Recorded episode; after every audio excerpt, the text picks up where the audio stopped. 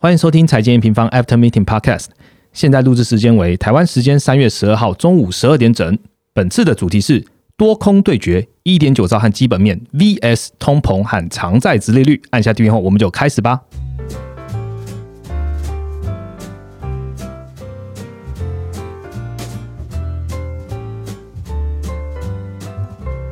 Hello，大家好，我是财经一平方的 Roger。前两周呢，我们就针对了就是美债殖利率的大幅上升哦，然后美元筑底，然后又回升，然后导致就是股市啊，就是明显的震荡。然后有没有录了一集 podcast，找了 Viviana 还有 Jason 一起来讲解这样。那这一集呢，哎，应该说上一次播出的那一集呢，其实 M 方录制三十集啊，我们这一次是第三十一集。对，录制三十集来回响最大的一次，所以看得出来，听众朋友对于财经研方在讲美债这件事情，大家是真的很关注，不管是市场很关注，还是财经研方。当做一个总金的呃一个平台，我们必须一定要好好来讲一下。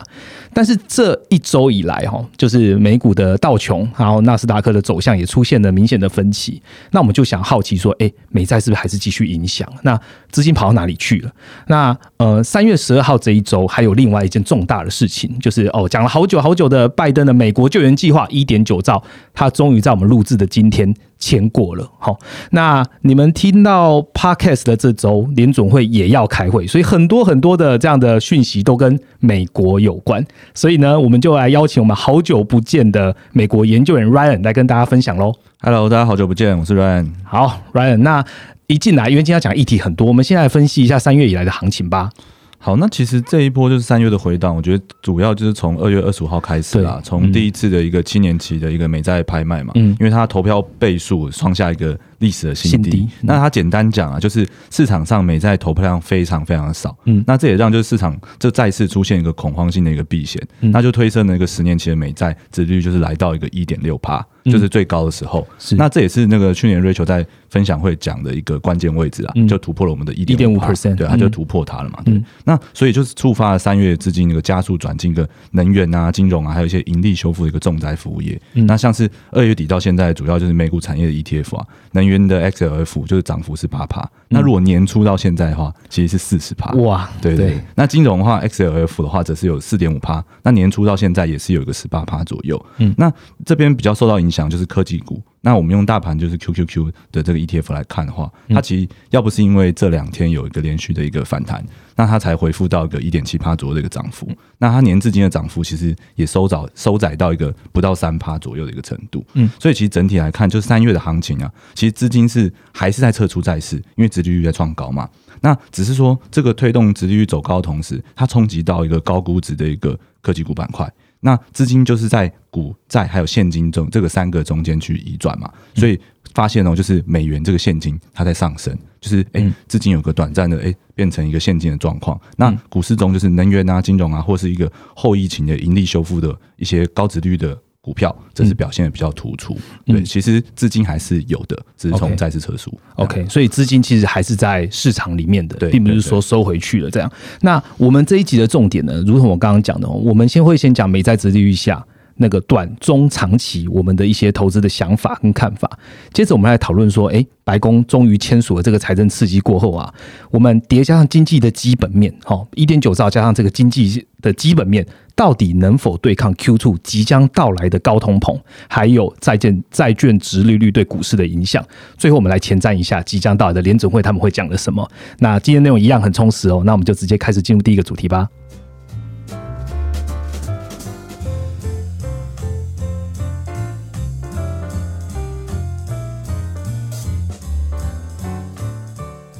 好，直接进入我们第一个主题哦。呃，刚刚跟各位听众朋友更正一下，刚刚 Ryan 讲到的能源类的呢是 XLE，好，那金融类股就是 XLF。对，那如果有兴趣的朋友可以上网 Google 一下，你就会看到这只股价的呃这两只 ETF 的表现哈。那回到第一个主题，呃，有关于美债殖利率哈，重复，我们还是得必须的跟听众朋友提醒一下，就是美债殖率为什么那么重要要关注。其实我们在前几周就有提到啊。N 平方从二零二零年的 Q4 就开始关注这个这一个数据了。那在二零二零的分享会，在我们十二月的分享会的时候，Rachel 当时就有提醒了哈，接近在当时还接近一 percent 的十年期公债殖利率，就说先看一 percent，再看一点五 percent。那其实就是要提醒投资用户，就是要时时刻刻关注，就是投资股市的机会成本有没有做了变化。那会不会因为债市的 return 变比较高，然后就会有呃投资成本就会做改变？那今年的二月底。当常态值率正式突破一点五 percent 的时候，也就是刚刚 Ryan 讲的时间点，呃，我们也立刻推出了快报，说明我们对一些长线的一些看法。那科技业的我们原本看好的科技究竟有没有变化？一直到三月的投资月报，研究员提出了，当债券突债券值率突破一点五 percent 的时候，我们要思考的是，比一点五 percent 更高的防御类股是什么？跟哪一些股票才是高资本利得？那 Ryan 来帮我们讲一下三月投资月报里面写到的看法吧。好，那其实就像刚刚 Roger 讲的一样，就其实直率的走升，其实不是从今年才开始。对，它大概其实，在我们在去年就是十月左右的时候，我们就已经开始强调说，因为疫情啊，其实它带给就是供给还有那个消费端的冲击是不一样的。因为政府在救财政的时候，它可以很快的发。钱给民众，对，但是企业它因为可能说，哎，我没办法把人雇回来，或是我现在哎海运航运还不能用，所以其实它的那个两边修复速度是不一样，就是哎消费很快，然后库存很快的见底。那制造业这边在补库存的时候，它就要做就要怎么讲？它需要呃更快去更快去补库存。对，那其实这东西在去年就发生，所以在一些像原物料、工业或能源那时候就已经有一个回升一段了嘛。那一直到这次美债殖率触到一点五帕之后，加速了这个转移的动作。那其实从股利值率最低的就是像科技啊、通讯，它就会有个被资金被撤出的一个现象，因为这是传统所谓我们讲的成长股的部分嘛。那刚刚我们讲那些能源、金融，还有一些像房地产的 REITs，它可能就是值率比较高。比较高。那甚至一些像欧洲的一个主要指数，因为它的工业跟金融占比比较高，所以在这段期间它也会相对的 outperform 一点。嗯。那我们是认为啦，其实在美国持续进行一个财政政策的一个情况下。我们可以看到，就是大量的发债，然后呢，大家对于通膨回升预期还是很高，然后呢，还有认为说，哎，美国的经济它持续复苏的，因为疫苗，对对，因为疫苗，所以基本上也还是会继续发生。所以这个债券的值率，它长线走升的趋势，其实应该是不会改变的。OK，那它只是说它短期很快的反应完之后，嗯，它可能会有一个修正，但是它可能就会维持在这个高档的状况下。嗯，所以在我们在这种值率高档的状况，在选择行业的时候，就要考量两个重点。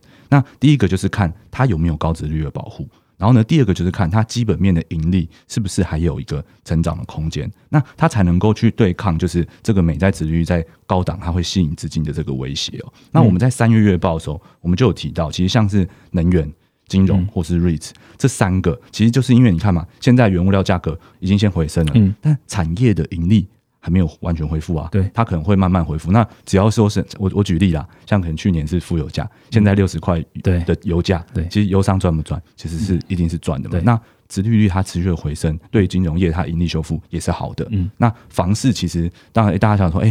会不会殖殖利率上来了，房市就比较不热络？但是因为房市在美国的房市啦，其实它是有一个供需的。实质的一个供需的支持，对它不是说就是单纯靠这个利率，利率只是一个助长现象，所以我们可以看到这三个产业可能都还是会有个盈利持续修复的一个状况，而且 REIT 的主要来源好像也是租金收入嘛，对对对，那个其实就比较不受影响，对，那较不受影响。那我们来观察一下，刚刚 Ryan 有讲嘛，就是呃，主要的短期来看的话，资金它可能会到不管能源呐，然后金融啊，REIT 啊，相对抗跌值率比较高的，来看一下正是就是正。报价的数据好了，三月初到三月八号，就是纳斯达克跟 S M P 五百都有不小的回档哈。但是在三月八号之后的，诶反攻力道看起来也不小，光是 Tesla 一只股票就涨了回回来二十五 percent 哦，又又回血了这样子。那我们看一下，呃，美国大盘道琼，那三月四号到了相对比较低的水位之后，哇，一路创高，到录音的当天，现在是三二四八六，蛮好记的数字。这样，那看起来是否就是从？板块呢，就是从科技股呢开始轮动到其他类股了。那 Ryan 从你的观察，那科技股还重不重要？那接下来轮的又是谁呢？其实就是现在市场最近应该一直一直听到，就是价值股跟成长股在对决，就是到底你要买哪一个，或者哎你长线布局要做什么？就是其实嗯，我们总经看板块轮动，我觉得相对更简单，就是我们其实就是看经济持续的复苏有没有继续。那它像像我我举例啦，就是以美国来看，它的短期的它制造业的补库存其实还在延续，因为我们看到制造业的它库存还在低点，对，所以它一定会继续补库存。那在美国疫苗施打之后，其实哎，服务业可能也会回来，对，就是我们看到经济是还在持续的。然后呢，另外的话，我们还有一个。叫做一个长期的生产力循环。嗯，那其实这个东西就是科技业，它可能像是它一些电子支付啊，或是新兴的金融创新，它可能都还是在一个呃成长的阶段。那搭配现在一个最重要的，就联准会它每月的购债还是一千两，购债没有停的。对，其实购债没有停。那其实从总经来看，就是这个东西都还是不断在是挹注市场一个资金，所以这个板块轮动其实就有一点点像是说，哎，我只要有一边涨多了，那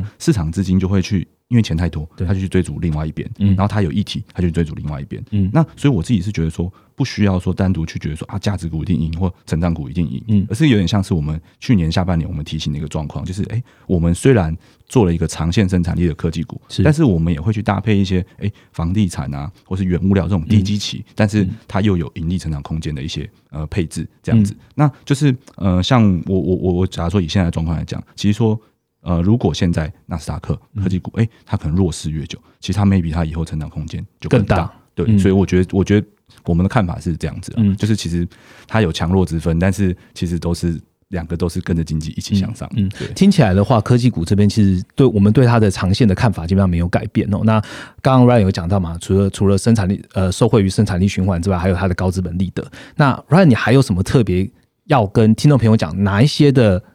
数据？或是哪一些的观点可以去支撑科技股的长线价值吗？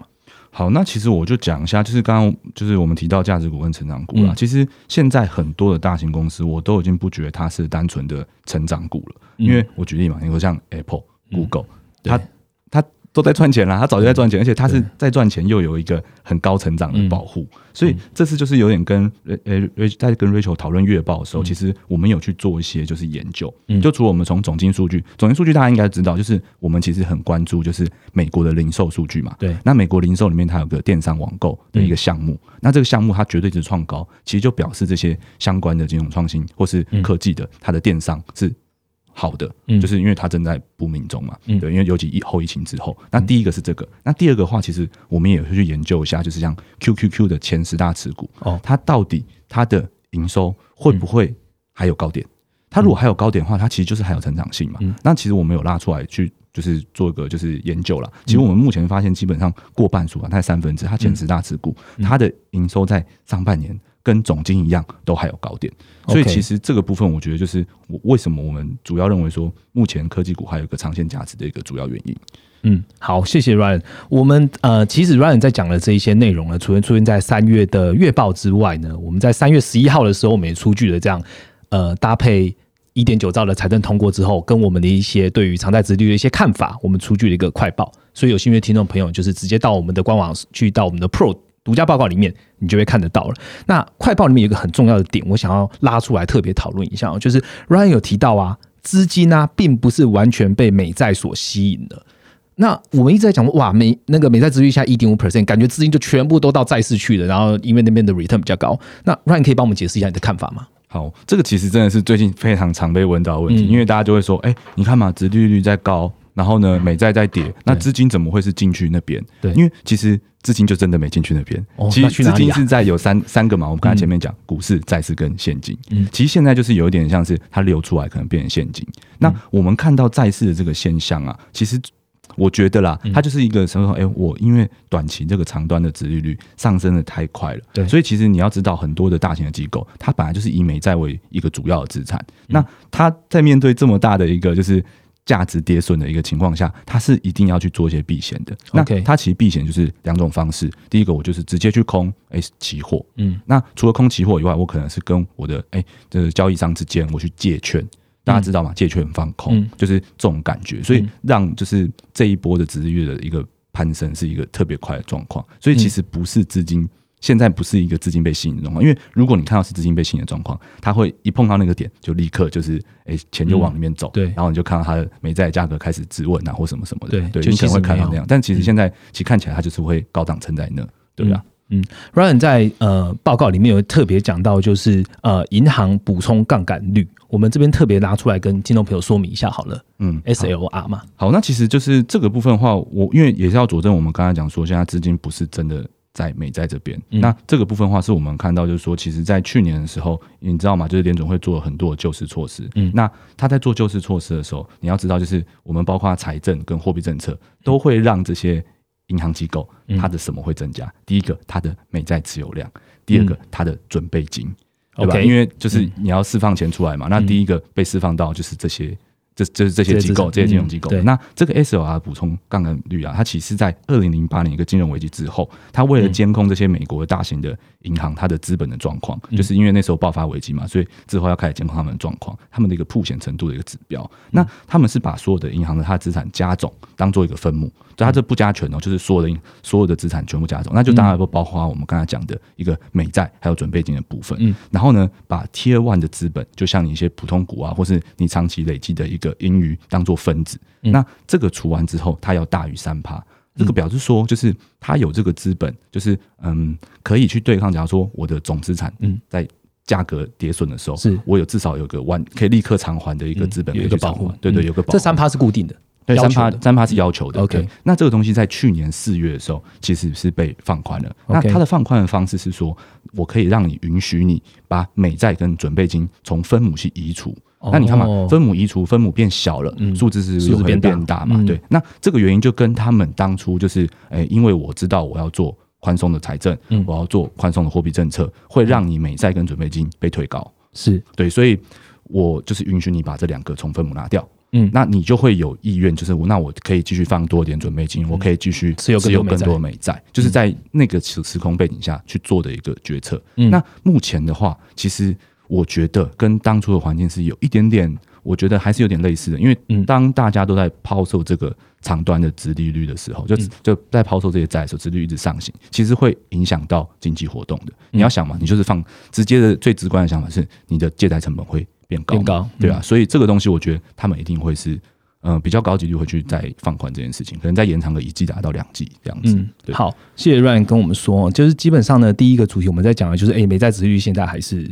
偿债还是很高了，现在现在目前看来是一点六 percent。那呃，在这么高的情况下呢，究竟是资金会不会从呃股市抽出来直接投资债市呢？还是说资金是轮动到哪里？我们从刚刚的 Ryan 的说明，你们就知道，资金其实它只是在科技股到疫情受灾比较严重的股，譬如说能源、金融或者是 REITs 这些股，它在上面去做一些轮动。但有用户在讲说，那资金到底有没有跑到债市呢？其实。按照 Ryan 讲，其实没有的，主要是因为交易商因为短期的值率上升太快，所以他们有避险的需求，但并不是真正的资金就完全的投往债市。我们从美债的价格，我们其实可以看得到。那呃，所以刚刚讲的这些呢，都在我们三月十一号发的快报里面。所以如果有兴趣的听众朋友呢，可以直接到上面去看。那我们接下来就想要问一下，美债值率那么高，然后嗯。基本面经济基本面数据，等一下有跟大家讲。拜登又在今天录音的今天又签过了一点九兆的财政刺激。那这样子，呃，多空相抵之下呢，到底未来的经济，我们讲未来一 Q 还有两 Q 的经济会怎么看？我们在下一个主题里面好好的跟听众朋友讲一下喽。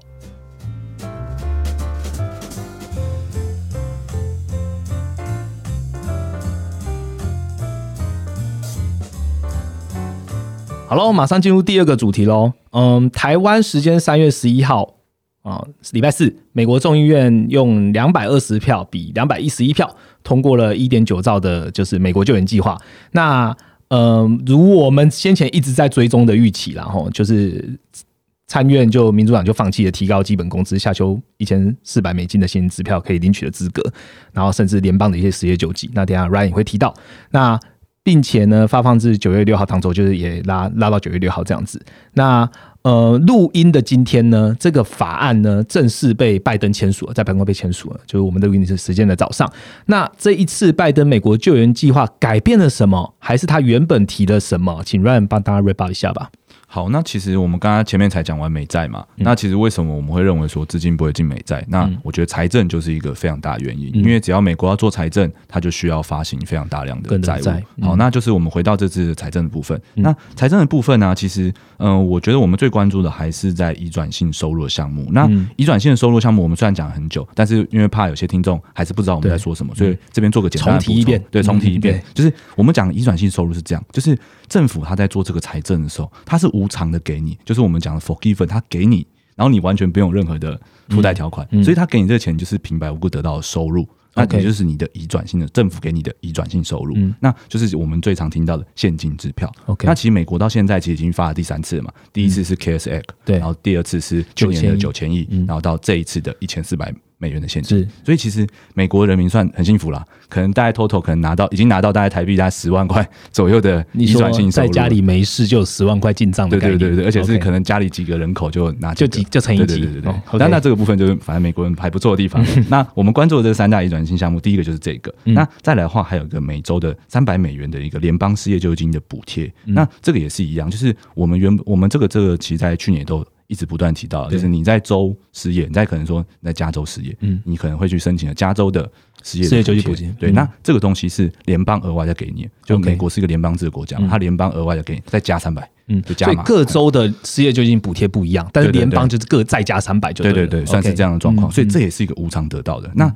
当然还有一个就是小企业的援助，就是哎，在这次疫情期间，因为怕中小企业如果真的倒了，撑不下去，他以后就业岗位就会消失掉。因为其实假如说一个老板他开个公司，他如果真的倒了，他很难短期又回来再开一个公司再创造就业了，我觉得这个是不容易的，所以他们是为了给他一个薪资保护计划，然后会就是也是无偿的给你，你只要符合一些条件，像是说，哎，你如果你的雇佣员工啊都一直维持着，那我这个钱就送你，这种感觉就是哎一定的比例上花在员工的薪资上，那我这个钱就送你，所以这就是所谓的移转性收入。那这一次啊，其实就是根据我们的计算啦，因为其实目前这个可能还没有就是。呃，目前可能市场上没有人看到在计算这个金额，那这是我们自己去对 CBO 的，就是预算，然后去对照出来的一个金额，就是我们觉得这一次的一点九兆里面，至少有八千亿是移转性收入，所以说这个这个东西是无条件的给予美国的民间的。所以这个东西的溢注效果一定还是会很大，因为你是等于平白无故得到这些钱。嗯，对。那另外的话，我们还还没有把就是像可能州啊，还有地方政府的资金，就三千五百亿加进去，因为这三千五百亿其实你也可以想成是联邦无偿的去给予各州跟那州，他会用他他自己的。民间建设上面嘛，对，所以其实这个部分照理说也要算入，但是我们这边比较 focus 在就是个人的上面，因为个人上面它可以影响到直接的消费，对对，一定拿得到部分，所以你就可以知道这次一点九兆里面，其实八千亿加三千五百亿是一个很庞大的移转性收入，所以为什么我们对于就是。呃，它对于经济的一个实体经济的刺激，我们是比较看好的部分。嗯，等一下我们可以再讲一下为什么对实体经济的刺激。那除了 Ryan 刚刚讲到的移转性收入之外呢，呃，我们其实，在三月十一号出的这个快报里面，也有把其他的项目都列出来，然后包含的就是学校开放，提供了一千七百亿美元的预算进行学校园的防疫啊，然后疫苗施打也有六百六十亿，然后房屋的。房租的援助有四百一十五亿，交通的运输有五百七十亿，零零总加起来，我们可以说就是拜登的这个一点九兆的财政刺激基本上是全数过关的。那除了我们刚刚上述讲的，譬如说他提高基本工资啊、时间拉长啊这些东西有改变之外，所以一点九兆实实在在的就是财政部会发出来的这样的一个政策。那我们就来问一下移转性收入对于经济的帮助好了。我们一直提到啊，就是移转性收入嘛，然后现金支票帮助实体经济。那 Ryan。究竟哪里帮助到了实体经济？好，那这个其实就是我非常建议大家就回到我们 N 平方官网来看经济数据，因为它会说话，它会告诉你现在发生什么事情。那其实你如果去看美国的零售销售数据，你会发现呢，它其实，在大概去年冬季的时候，它有出现一个年增，就是比较放缓的现象。嗯，因为那个时候它的九千亿，你去年底的一个九千亿财政还没有过，所以民众在哎失业率还没有完全完，就是还没有完全重返回到就业岗位的情况下，它其实已经渐渐的有点失去动能。所以他那时候在通过一个九千亿里面，那九千亿里面有个六千亿的一转性收入，所以就让零售在一月的时候，它年增立刻回到一个蛮强的七点四帕。嗯，你要知道嘛，美国 GDP 大概就是两帕年增嘛，对对不对？那它回到七点四帕，对对，那其实你就知道它是比它还多的，所以其实你就知道是有反映在经济数据上的。嗯，那另外的话还要提一个，就是叫做美国的个人消费支出，嗯，还有就是美国的一个储蓄率，就是储蓄率这个东西，我们在去年的时候也有讲，我们在 KS KSX 它。第一次通过的时候，对，我们就讲说要来看储蓄率，因为这些庞大的移转性收入会反映在储蓄率上面。嗯，像可能说，哎，去年底的九千亿发完之后，你会发现，哎，美国人的储蓄率又突然变成二十点五趴。OK，但你要知道嘛，美国其实正常是不存不储蓄的，对，它通常可能储蓄大概八趴，嗯，到十趴之间就差不多。然后你看现在是两倍。K s a 到几趴？Give or take 的时候，啊，好像到三十三十三、三十三左右，三十三、三十一左右。就你知道，他们完全不储蓄的国家，莫名其妙突然有这么多储蓄率，那就是政府无偿给你的嘛。所以这些都会反映在实体经济上。而且你要知道，就是以他们的呃美国民众的正常的消费习惯。不太可能不花这笔钱的，嗯，对对，我觉得这是很合理的。那我们刚刚还有讲到一个个人消费支出，那你也可以看到，在去年底九千亿发出来之后啊，它的个人消费支出的那个就是它的年增率，嗯，其实有回到一个快要反正。OK，那大家会想说，哎，零售七点七点四 percent，那为什么个人消费支出还在年增是负的？嗯，其实就就要讲到它里面的一个细项。那这个细项我觉得是很重要的。那我这边就跟大家讲，就是里面大概三成是商品。OK，那在商品的部分，其实年增是九点九帕。OK，那另外占比七成的是服务类的消费。OK，那服务类消费其实目前年增是负一点八帕左右。那这个数字什么时候会好转？其实我觉得，像你看现在看到储蓄率二十点五帕，然后拜登的还没发，对他这样发完之后，哇，那储蓄率可能它又是又回到三十几帕以上。对，那在这样的情况之下，你要想看美国疫苗开始打了，那经济活动正在复苏，然后你看到这次的一些非农的数据，休闲娱乐业。大量的回来，对，那这种情况他就会把慢慢的把钱去花在服务类的消费，所以我们也是认为说，这个个人消费支出的数据，大家可以来回到我们官网上去看它。那你看到它，哎，服务业真的如期的好转，那美国经济就很难不好。嗯嗯，我们很简单的逻辑推演一下刚刚 Ryan 讲的东西哦，美国的政府给你了一笔移转性支出，美国政府的支出给变成你的移转性收入，所以呢，你的银行账户好。来了一笔美国 美国政府给你的钱，好，不管多少钱。那刚刚讲 Ryan 之后，一个人一年这样透过三次的救援法案，已经拿了快十万台币了。那从美国的储蓄原本都八 percent，现在就是涨到了每上一次是三十三 percent，这一次二十五 percent，二十点五 percent。我不知道这一次。八千亿再加三千五百亿，那可能就更高。那储蓄为什么会变那么高？因为他们没地方花。刚刚也很明确的讲到，个人的消费支出有七成是服务业，服务业还是拖累个人消费支出到负四点三 percent 最大的主因。当今天封城不封了，当今天疫苗夏季夏季群体免疫真的解了，所以大家就出去做更多消费，刺激了美国零售年增之后，储蓄率从原本的二十五点五趴。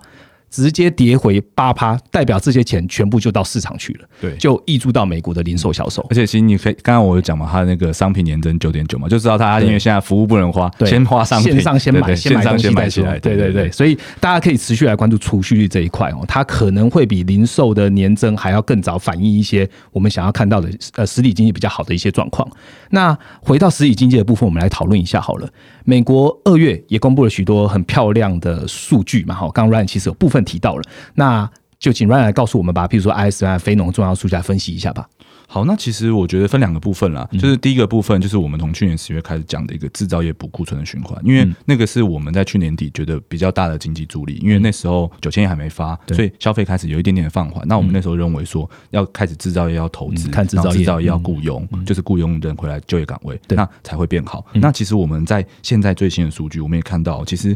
呃，经过四个月了，就是这个补存经了四个月。其实美国的 ISM 制造业它还是在六十点八，还是很强。六十点八是一个强劲的扩张区间。那新订单生产，大家都还是持续的看好。然后呢，最重要，我们其实最常看的东西就是客户端库存。嗯，其实客户端的库存目前是再创新低。比方说，制造业虽然已经经过一个四个月，就是加紧的，就是持续扩张，持续的扩张，但是其实客户端库存还是完没有完全的补起来。是。那这个部分的话，我觉得就是我再推荐一个数据大给大家看了，叫做企业的销货。存诶，小诶，存货销货比，嗯，那这个存货销售比呢，其实你可以去看，它有分产业，它有分成制造业跟零售业。那你可以看到，就是零售业的部分已经有一个诶比较明显的一个回升回回升的一个状况，但是制造业还没。就比方说，其实接下来的那个补库存的状况会来自于制造业，因为制造业还在创低嘛，所以它到后就是要开始继续补这个制造业部分。那这个在去就是过往啦，每一次的历史的衰退上。都会发生，就是他先补零售业，再补制造业。OK，然后呢，就这这个这个就是佐证我们为什么觉得说今年的这个补库存可能至少到今年年中的一个原因，因为制造业还要再补嘛。对，那这是第一个动能。那第二个动能部分的话，就是我们刚才讲的，美国的疫苗开始打之后，会有个服务业的经济活动的一个复苏。嗯，那我们刚才就前面其实也讲了很多个人消费支出的部分。那这个人消费支出部分，就大家继续去看那个。服务的项目的年增会不会回来？那我们觉得说有储蓄率的状况，它是很高几率会回来的。然后，所以我们这边讲另外一个数据叫做非农。OK，非农的时候，其实我们在去年底的时候也有讲过，它可能会开始放缓，因为冬季的关系。然后呢，冬季去年其实真的很冷啦，嗯，其实很很多行业都没办法就没有开业，对，没有开业。然后另外的话。疫情在那时候也是一个比较严重的状况，但是你看疫苗是开始施打之后，其实这些都已经好转很多了。那我们在非农里面看到的状况是这样子，就是除了它的月增是诶超乎市场预期的三十七点九万以外，其实我们更关注的是它的细项。它细项里面呢有三点，第一个是休闲娱乐业，第一个休闲娱乐业在去年就是冬季疫情很严重的时候，有一个大幅的。就是下跌，又又收窄的状况，但是在这个月又很很明显的回温了。嗯，然后呢，另外的话是教育、医疗还有专业技术服务业，这个这两个是服务业的一个大众的项目。那专业技术里面就是包含一些可能会计啊，然后呢就是法律顾问啊这种，就是它是比较说，哎，中小企业到底有没有在重启？如果有在重启的话，这些相关的企业服务的的行业就会回来嘛？对，所以我们现在目前看到都还是在回来。那教育医疗其实也是啊，就是哎。学校到底有没有有没有 reopen 嘛？对，它如果重新开放了，那开放了，那这些教育医疗行业也会起来。对，所以我们目前看到服务业都还在好转的状况。嗯，好，那这时候我们就要来矛盾大对决一下了哦。就是我们现在听到啊，哇，好消息是一点九兆。有八千亿，或或许加上三千五百的百亿的移转性收入，再加上美国因为低基期啊、实体的内需的复苏啊，带来漂亮的经济数据。那上一个主题我们也提到说，哎，美债值利率短期应该还是居高不下了。然后叠加大家目前最关注、一直在炒的就是通膨。那 Ryan 你是怎么看这两个？其实像这个哦矛盾大对决，我觉得有时候是呃。我我觉得市场当然很很在意的，当然我可能引用一些可能像大家比较知道，可能 Casey Wood 讲的话，就是其实，嗯，一点五帕的利率到底是不是这么严重？其实以前在两千年的时候，五帕六帕，就是就是嗯，就是这个东西，其实我觉得是呃，你要拿来跟我们刚才前面讲的，它到底基本面好不好，嗯，来做比较。假如说我现在经济复苏的速度高过你殖利率回升的速度，那其实。是不是其实这个殖利率它就是一个短期的影响？嗯，那我们刚才其实前面讲了非常多关于实体经济的部分。其实我们真的在这个上半年，其实我们真的还是可以看到，就是说实体经济的复苏可能会高于美债殖利率吸引资金的一个程度。OK，就是这个是我们目前看这个，嗯，就是矛盾大对决的时候，我们觉得的状况了。嗯，那这个东西到什么时候？我觉得。嗯，可能要开始需要注意了，就是因为我我我我们其实在这次月报的时候，我们里面有提到一个呃短期通膨的一个指标，是。就是这个指标叫做说它是呃平衡通膨率，然后呢有分成五年期、十年期跟二十年期，然后你就只要去你去我们前台官网也可以找到这张图，你会发现哦，就是其实五年期的这个预期通膨要长期的超过二十年期是非常罕见的，对，那它现在就是一个超过的状况，所以我觉得说市场已经很充分的。大概的已经定价这件事情，然后就反映在美债的殖利率上面。嗯，对。那什么时候就是我们知道就要开始注意这件事情？就是我们通膨其实有有一个关键了，就是像可能大家都会把油价跟通膨放在一起。那油价这个东西，它因为去年的基期很低，对，所以的确会推起现在的通膨是没错的。但是它会不会伤害到现在的经济？我们从从财政看上看是不会有。那如果从财政上看不会有，然后呢，它的基期磨过去了，就是它可能。就假说我们到明年，嗯啊，撑过原本低基期，撑过原本低基期后，它的通膨可能就消失了。所以我觉得这个通膨是看起来短期看起来是不会到太影响经济的。OK，好，总结一下 Ryan 讲的哦，就是从呃非农 ISM 企业存货，就是这些美国的目前的实体经济的数据来看的话，呃，都是稳健的复苏。那疫情的部分呢，从疫苗开始施打了上升，也带来好消息，可能真的有机会呃夏季。就可能群体免疫，可能真有机会。对，因为现在一天可以达到两百万剂嘛。那去年底通过的九千亿财政，已经移转移转性收入已经变到储蓄率，已经有它的效益在了。那接下来的一点九兆更是强，那都会支持美国的呃实体经济，包含的就业市场啊，包含消费基本面上半年仍仍有高点这样子。那我想要帮听众朋友来收敛一下，就是 Ryan 很简单的帮我们回答通膨的部分哦，因为油价。那刚刚也有讲到嘛？那现在油价三月十二号目前看到是六十五，长线的通膨的发生几率不高吗？其实我觉得用油价引起的几率真的不是这么高。嗯然后呢，这个东西我觉得我提两个点给他。我刚才其实已经提过一个，就是五年期跟二十年期的平衡通膨率，你可以看到现在市场是超预期的一个状况，所以反映在美债殖率，然后呢让市场出现一个震荡的状况。嗯但是这个通常就是你去看历史上，这个就是一个比较短期的事件。嗯，然后呢，油价到底。会不会造成一个长期通膨？其实以联准会的角度来看，他们其实认为说，真的要推高长期的通膨的话，是需要靠就业市场。那其实就业市场其实目前啊，就是疫情之前啊是四五百万的失业人口，那现在恢复到现在，嗯，还是有九百九十几万的人失业。对，然后呢，薪资那当然就不可能跟以前比。对，所以你在薪资没有大幅的起来之前，其实你很难看到有一个长期的通膨现象，因为它就是由机器带起来的。然后呢，而且我可以跟大家讲一下，就是如果要讲到机器的话，那除了油价去年低基期，但是美元去年是。高基期，对耶。所以其实如果说像你看现在美债值率上升到这个状况了，美元也在一个筑底一个回升的状况。它其实美元去对比去年，一个在下，就基期在下，对。然后呢，现在美元在上，其实也一部分的抵消掉，抵消了，对，抵消掉原油这个状况了。所以我会认为说，真的是比较偏短期的一个通膨。OK，好，那刚刚 Ryan 讲到重点了哈，就是我们现在在看通膨，其实我们我们会受限于在去年同一个时间，因为油价它是负油价的关系，所以它有一个低基期。但是如果真的从长线来看，通膨究竟会不会起来？呃，还是要反过来看就业市场。那就业市场包含的薪资、包含的就业，会不会引起真的所谓的长期的通膨？所以，请大家来关注这几个重要的数据。那讲到通膨，不得不就提到就是。听众朋友在听 podcast 这个当下的这一周啦，好，也是联总会的会议啊。那 Ryan 有没有特别要前瞻一下？就是联总会可能会做什么事情，或是他可能会针对哪一些 item 去特别讲的？好，那其实我觉得，诶，因为市场非常非常关注通膨这件事情，对，所以呃，就算联总会不提，他一定他一定会被记者问，对，所以我觉得先讲一下他对于通膨的看法。好，那我刚刚其实前面引用的，其实就是联总会的看法，他们认为说，我现在先就。就业。市场，嗯，对，那通膨这件事情，他去年九月的时候就有讲一个新的货币政策框架，对。他们可以短期的接受通膨可能在一个二点五帕左右的一个通膨，对对，他可以短期接受一个通膨比较高了，就接受一个 range，所以我觉得他可能就会继续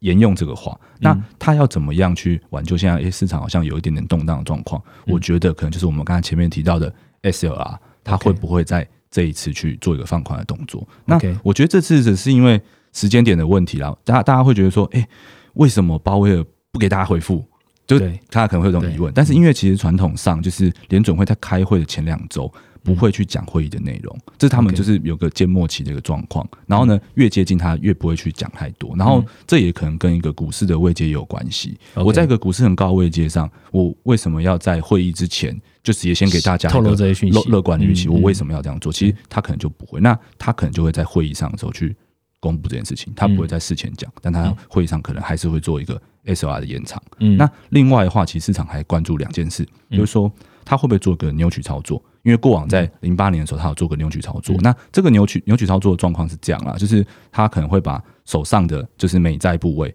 我把短的去卖掉。然后呢，买长的，然后我买长债的时候啊，我长债值利率就会被压下，被压下来。那这种的这种做法就是，哎，我不要让市场的长端的借贷成本这么高，就企业就还可以去做一些长期投资啊，资本投资，或是甚至你买房子也是会是一个比较好的利多经济的一个状况。那他市场呃在想说会不会做这件事情？那我觉得啦，就是这个东西，我觉得反正 S R 先一定先先做的几率比较高。就先延长个一到两季的几率比较高，那扭曲操作算是比较刺激的。那如果他做了，绝对是利好于现在的经济。那这但这个东西就等他们宣布。嗯，然后呢，我讲一下我的自己个人看法。嗯，就是其实因为你要知道，现在美国财政部还在发债。那美国财政部哦，他们其实也有会议纪要。那我就去看过他们二月初的会议纪要，他们其实已经慢慢的把就是发债的量转向长端去。哦，那你要想啊，这种新的供给的。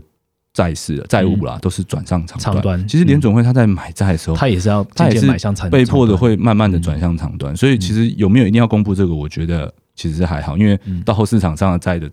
的期限就是会越来越长，那你当然势必也会越来越长。这我觉得是合理的现象。那只是说他主动公布的话，会比较刺激市场。那比较刺激市场的话，就是可能这一次股市科技股的回跌就会比较。哎，比较快的落地，了解。对，所以我们关注这两个。联总会现在的购债的速度还是没有变嘛？一千两百亿。哦，对，还是一千两百亿。而且这个这个数，我特别提一个数据给大家看，就是我们有在看的，就是我们会看联总会的资产负债表量，你会发现它其实每每月一千两百亿，就已经不断的把它的资产负债表量推高了。嗯，那就是表示说它还在放钱到市场这样的状况。那其实像那个欧阳行。刚好我们在录制 podcast 前一天，三月十，欧阳行也欧阳行也开会，对他们其实也是在购债。然后他有个 PEPP 的计划，他有个总额的上限啦，但是他会说，他就说他在上半年的时候，因为他看到长短子利率的现象，所以他会在接下来一季做个比较快的加速，对加速的买债，但是上限还是一样，但是他是不希望长短这么高。OK，对，那长短就是我觉得这种就是欧美啊可能会做个类似的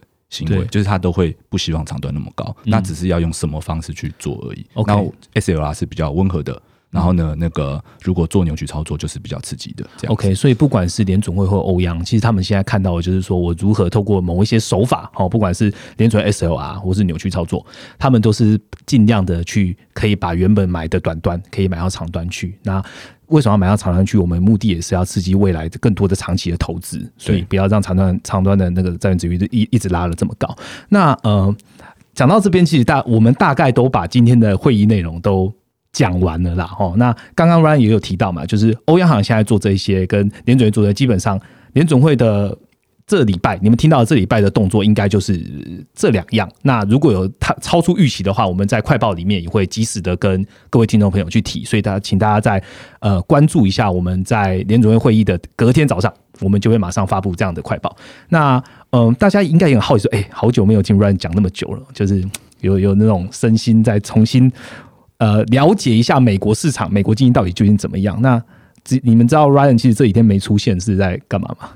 其实可能不是几天，可能好几个月。对，好几个月。对，那 Ryan 其实这这这几个月哈就被我们困住了，因为他好好的来做一下呃。央行数位货币 CBDC 的一个最新上线的影音课程，那这个课程现在已经在预购了。那呃，我们预购非常优惠啦。如果你是 MM Pro 的用户的话，就四折就可以买到。那如果你不是 MM Pro，那就先成为 MM Pro 没有啦。如果你不是 MM Pro 啊，那大概就五折啦，就是还是有一点点的差异。所以还是欢迎有兴趣的朋友想想要来了解央行数位货币的来了解一下。那我最问出一个问题好了，Ryan，你觉得为什么现在要开始去了解？央行数位货币，呃，其实我觉得这个部分的话，其实这真的跟投资有关系啦。就是我们都知道说，在后疫情时代，就是大家其实很快速的转成电子支付，因为以前过去可能用现金啊，会有一些就是防嗯防疫没办法做好的一个部分，或是你被困在家里，你一定要电商网购。对，那有一部分是这个东西。那这个东西的话，让大家都往电子支付走的时候，你可能就会开始用到许多的，可能说像哎。嗯，Line Pay 啊，PayPal 啊，如果之类的这种，就是反正电子钱包类的东西。对，那央行也发现这件事情，那央行的主导权有渐渐的被夺走的一个状况，所以他们就开始要加速做这件事情，就是我也要发我央行自己的货币。但是你要想哦，你知道为什么？像我我就做一个很简单的举例好了，像可能说你会觉得说，啊，现在电子支付就是年轻人在用，老老一辈也不会用，然后有些人就不信任啊，什么什么，因为种种因素。但是这种信任因素。会在 CBDC 推出，就是央行来主导的时候会被解决掉。那这种东西被解决掉的时候，因为其实大部分的可能说老一辈的，或者你一定大大部分都还是会相信，哎，有政府保障、有法律保障的这些事情。所以这些东西会促进，就是我刚才讲的这个后疫情的这电子支付的去做一个更快速的成长。那这个东西其实叫 ARK 的 Casey Wood 女股神嘛，对，就是他有讲到，就是这个可能有点像是一个产业的一个 S curve。那这 S curve 就是说，哎，我可能前面电子支付的成长需要几年的时间去做酝酿，可能说是可能像从一六年到现在，它可能要一到五年的时间去酝酿。对，然后这个酝酿之后，它可能第五年的成长率会是前面一到四年的总和，它斜率会越来越陡。所以为什么我们会看到 CBDC 这件事情之后，我们就会想说，我们一定要做这个课程，因为它可能就是会是一个 S curve 的一个。爆发点，对，这样子。Ryan 在做这一个课程的时候，其实我们看的也就是很 exciting，就是他除了把为什么央行要做，还有各大央行他们现在做到哪里，中国有没有可能靠着他们的数位货币，然后超英赶美呢？那加上各个国家，他们对于数位货币，他们要不要保持双城市、单城市、中介银行到底还要不要存在？其实讲了很多的范例，然后让。所有的呃学员可以了解说，哎，那我们到底要了解台湾的数位货币怎么做，美国的数位货币怎么做？那未来趋势在哪里？最重要的是，我们在最后一个章节还有把跟 CBDC 相关的投资商品，然后把它全部罗列出来，然后带你了解说，你要投资数位货币的这样的一个市场的时候，有哪一些商品你现在就可以做投资，你现在就可以提早去观察了。好，所以有兴趣的听众朋友，好或。直接来变我们的学员，然后 来预购这个课程。那因为我们预购只到三月二十二，那折数可能在三月二十二，你实际可以看到影片的时候，它的直播就没有这么优惠了。所以，呃，有兴趣的就可以现在在三月二十号之之前直接来看一下，这样子。好，那我们今天的 p a c k e t 就录制到这边。那觉得我们录的不错的话，麻烦下面按五颗星，然后顺便给我们一些评论，让我们知道我们怎么样可以做得更好。那我们就下个礼拜见喽，拜拜，拜拜。